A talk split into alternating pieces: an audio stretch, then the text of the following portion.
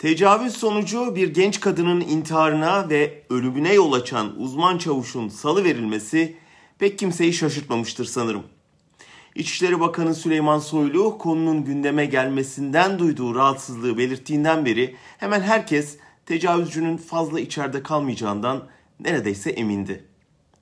Ülkenin güvenliğinden sorumlu olan bakan bu konuyu HDP'li vekilin yaptığının üstünü örtmek için gündeme getiriyorlar derse bu tecavüzcünün devlet korumasına alındığı anlamı taşır. Nitekim tecavüzcünün kurbanına istediğin yere şikayet et bana bir şey olmaz demesinden bir koruma kalkanına sahip olduğunu hissetmiştik.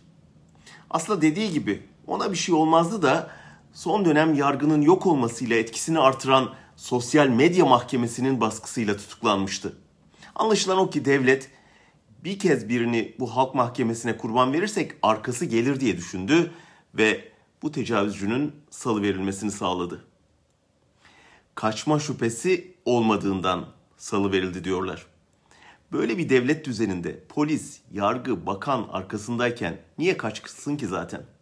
Gazeteci mi ki bu ömür boyu hapiste tutulsun? Yazar mı ki dava üstüne dava açılsın? İnsan hakkını mı savunmuş ki suçlu sayılsın? Bu devlet tecavüzcüyü tecavüz ettiği kadınla evlendirerek affetmeyi bile düşünmedi mi?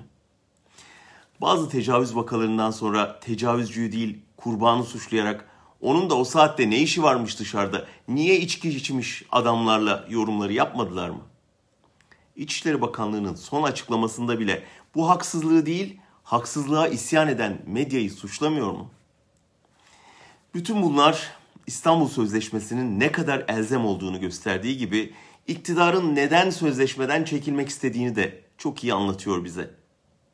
Şimdi bizim yapmamız gereken mezardaki bir genç kadının, onun gözü yaşlı anne babasının ve potansiyel kurbanların çığlığı olmak, bana bir şey olmaz diyene de hiçbir suçun cezasız kalmayacağını göstermektir.